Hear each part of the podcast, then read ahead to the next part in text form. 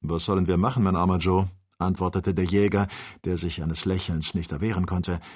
Wir sind nun einmal nicht hierher gegangen, um Schätze zu suchen, und so werden wir auch keine heimbringen. Die Millionen dort sind ziemlich schwer, fügte der Doktor hinzu, und man kann sie nicht so leicht in die Tasche stecken. Aber können wir nicht vielleicht anstatt des Sandes dies Erz als Ballast mitnehmen? Nun, das will ich gestatten, sagte Ferguson. Du darfst aber kein zu böses Gesicht machen, wenn wir einige hundert Pfund wieder über Bord werfen müssen. Einige hundert Pfund? sprach Joe ihm nach. Kann das denn alles Gold sein? Ja, mein Lieber. Es ist dies ein Becken, in welchem die Natur seit Jahrtausenden ihre Schätze aufgehäuft hat. Man könnte ganze Länder damit bereichern. Es finden sich hier tief in der Wüste Kalifornien und Australien miteinander vereinigt. Und das alles soll hier ohne jeden Nutzen liegen bleiben? Vielleicht. Etwas aber kann ich dir zu deinem Troste mitteilen.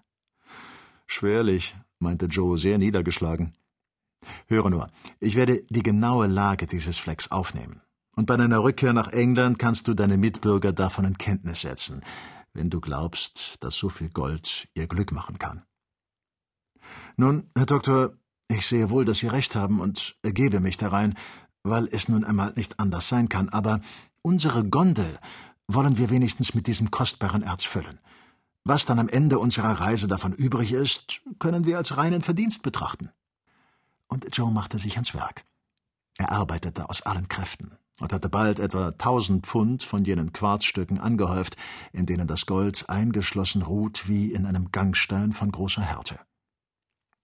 Der Doktor sah lächelnd mit an, wie er ein Stück nach dem andern in die Gondel trug, er selbst nahm indessen die Besichtigung der Höhen vor und fand als genaue Angabe für die Lage des Grabes 22 Grad 23 Minuten Länge und 4 Grad 55 Minuten nördlicher Breite. Sodann warf Ferguson noch einen Blick auf den Steinhügel, unter welchen die sterbliche Hülle des armen Franzosen ruhte, und kehrte in die Gondel zurück. Gern hätte er ein einfaches Kreuz auf diesem einsamen Grabe inmitten der afrikanischen Wüste errichtet, aber weit und breit war kein Baum zu erblicken.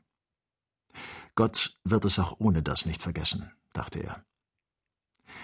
Des Doktors Geist war von einer schweren Sorge erfüllt. Er würde gern all dies Gold hingegeben haben, wenn er nur ein wenig Wasser hätte finden können. Da er unaufhörlich das Knallgasgebläse mit Wasser zu speisen hatte, musste er jetzt schon mit dem Trinkwasser kargen. Er nahm sich fest vor, so viel wie möglich nach einer Gelegenheit zur Erneuerung seines Vorrats auszuspähen. Als er auf die Gondel zuschritt, fand er sie von dem habgierigen Joe stark mit Steinen beschwert. Er stieg indessen hinein, ohne ein Wort darüber zu sagen, und auch der Schotte nahm seinen gewöhnlichen Platz ein. Joe folgte ihnen, nicht ohne einen begehrlichen Blick auf die noch ungehobenen Schätze der Schlucht zu werfen. Ferguson zündete sein Knallgasgebläse an, das Schlangenrohr erhitzte sich, der Wasserstoffstrom wurde in wenigen Minuten hergestellt und das Gas dehnte sich aus. Aber der Ballon rührte sich nicht. Joe bemerkte dies alles nicht ohne Unruhe, sagte aber kein Wort. Joe, sagte der Doktor. Joe antwortete nicht. Joe, hörst du? Joe gab zu verstehen, dass er wohl höre, aber nicht verstehen wolle. Du wirst wohl so gut sein müssen, eine gewisse Menge von diesem Erz wieder auf den Erdboden zu werfen. Aber, Herr Doktor, Sie haben mir doch erlaubt. Ich habe dir erlaubt, dass du den Ballast ersetzen durftest, weiter nichts. Aber sollen wir denn ewig in dieser Wüste bleiben?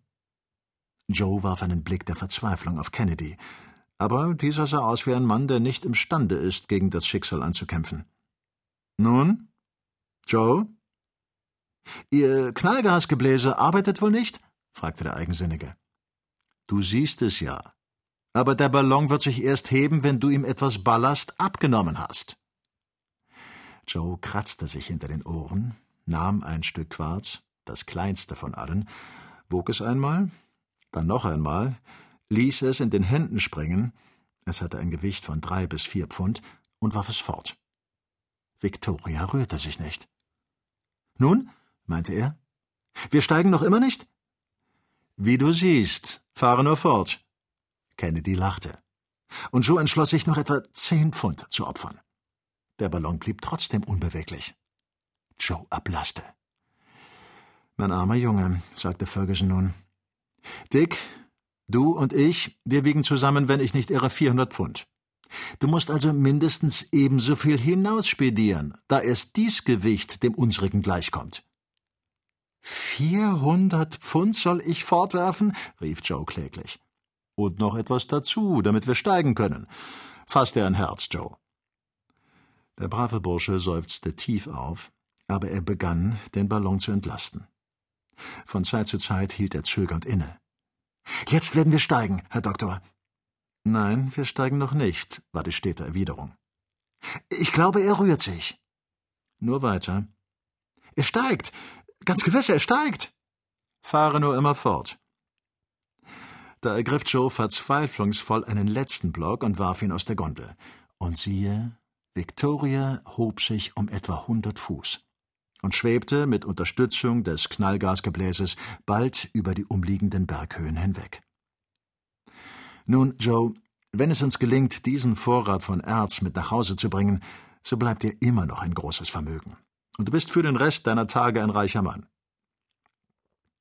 Joe antwortete nichts auf diese Trostworte des Doktors. Er streckte sich warm und weich auf sein Bett von Erz. Sieh, mein lieber Dick, bemerkte Ferguson, was dieses Metall selbst auf den besten Menschen für eine unheilvolle Macht ausübt. Wie viele Leidenschaften, Begierden und Verbrechen würde die Kenntnis von einer solchen Goldmine an den Tag rufen. Es ist ein trüber Gedanke. Am Abend dieses Tages war Victoria um 90 Meilen nach Westen vorgedrungen. Der Ballon befand sich jetzt, in gerader Linie gerechnet, 1400 Meilen weit von Sansibar entfernt. 24. Kapitel Victoria wurde an einen einzelstehenden, fast vertrockneten Baum befestigt und brachte die Nacht in vollkommener Ruhe zu. Die Reisenden konnten sich endlich ein wenig Schlaf gönnen. Die letzten Tage hatten zu viele Aufregungen gebracht und ihnen manche traurige Erinnerung zurückgelassen. Gegen Morgen nahm der Himmel wieder seine glänzende Durchsichtigkeit und Hitze an. Der Ballon stieg in die Lüfte und traf nach mehreren vergeblichen Versuchen auf eine übrigens nicht sehr schnelle Strömung, die ihn nach Nordwesten trug. Wir kommen nicht mehr von der Stelle, begann der Doktor. Wenn ich mich nicht irre, haben wir in etwa zehn Tagen die Hälfte unserer Reise zurückgelegt, aber unter den jetzigen Verhältnissen kann es Monate dauern, ehe wir sie beenden umso fataler, als wir von Wassermangel bedroht werden. Es ist doch ganz undenkbar, dass wir auf dieser großen Länderstrecke nicht einen Fluss, einen Bach oder irgendeinen Teich antreffen sollten. Ich wünschte es. Sollte etwa Joes Ladung die Schnelligkeit unserer Reise beeinträchtigen? Kennedy sagte das, um den guten Jungen zu hänseln, und es lag ihm dies umso näher, als er selbst innerlich einen Augenblick Joes Verblendung geteilt hatte. Da er aber solche Gefühle in sich verschlossen hatte, spielte er sich jetzt als starken Geist auf. Übrigens nur im Scherz. Joe antwortete ihm nur mit einem verdrießlichen Blick. Der Doktor schwieg. Er dachte nicht ohne geheime Schrecken an die wüsten Einöden der Sahara, in denen Wochen dahingehen, ohne dass die Karawanen einen Brunnen antreffen, um ihren Durst zu löschen. Er fasste daher mit ängstlichster Sorgfalt auch die geringsten Senkungen des Erdbodens ins Auge. Diese Besorgnis des Doktors drückte, im Verein mit den letzten Ereignissen der Reise, die Stimmung der drei Reisenden merklich herab. Es wurde weniger als je gesprochen, und jeder war in seine eigenen Gedanken versunken. Der würdige Joe war nicht mehr wiederzuerkennen, seitdem er seine Blicke in das Meer von Gold getaucht hatte, er betrachtete schweigend, mit sehnsüchtigem Verlangen seine in der Gondel angehäuften Steine, die heute noch wertlos, morgen unschätzbar werden konnten. Der Anblick des Landes wurde hier übrigens beunruhigend. Er nahm allmählich den Charakter der Wüste an. Weder ein Dorf noch die kleinste Vereinigung von Hütten war zu entdecken. Die Vegetation verschwand mehr und mehr, kaum ließen sich noch, wie in den Heidedistrikten Schottlands, einige verkrüppelte Zwergpflanzen entdecken. Überall bezeichneten weißlicher Sand und Feuersteine den Anfang der Wüste. In dieser Unfruchtbarkeit erschien das rohe Gerippe der Erdoberfläche in scharfen, je abfallenden Felskämmen. Diese Anzeichen trostlosester Dürre riefen dem Doktor allerhand trübe Gedanken wach. Es hatte nicht den Anschein, als sei jemals eine Karawane in diese verlassene Gegend gedrungen. Sie hätte sicherlich Spuren eines Lagers, gebleichte Menschen- oder Tierknochen zurückgelassen. Aber nichts von alledem war zu sehen. Man merkte bald, in welch unermessliche Sandfläche die öde Gegend auslaufen würde. Aber an ein Zurückweichen war weder zu denken, noch lag es in der Absicht des Doktors. Ein Sturm jedoch, der ihn in so schneller Zeit als möglich über dieses Land fortgerissen hätte, wäre ihm willkommen gewesen. Auch nicht eine Wolke ließ sich blicken. Am Ende dieses Tages hatte Victoria noch nicht dreißig Meilen durchmessen. Wenn nur kein Wassermangel zu fürchten gewesen wäre. Aber der ganze Vorrat bestand nur noch aus drei Gallonen. Ferguson bestimmte einen derselben, ihren brennenden Durst zu löschen, und die beiden übrigen, um das Knallgasgebläse zu speisen. Es konnten hiermit nur 480 Kubikfuß Gas erzeugt werden, und da das Knallgasgebläse jede Stunde etwa neun Kubikfuß davon verbrauchte, konnte man nur noch auf eine 54-stündige Reise rechnen.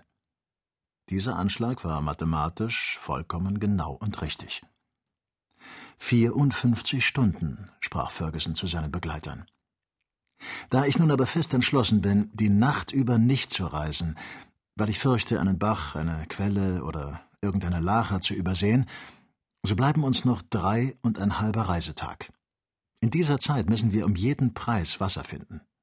Ich hielt es für meine Pflicht, euch, meine Freunde, mit dem Ernst der Situation bekannt zu machen, denn ich reserviere nur eine einzige Gallone für den Durst, und wir werden uns auf eine sehr geringe Ration setzen müssen.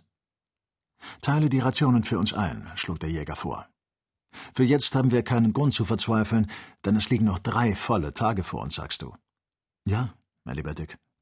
Nun, da unser Jammern nichts helfen kann, wollen wir diese drei Tage benutzen, einen Entschluss zu fassen.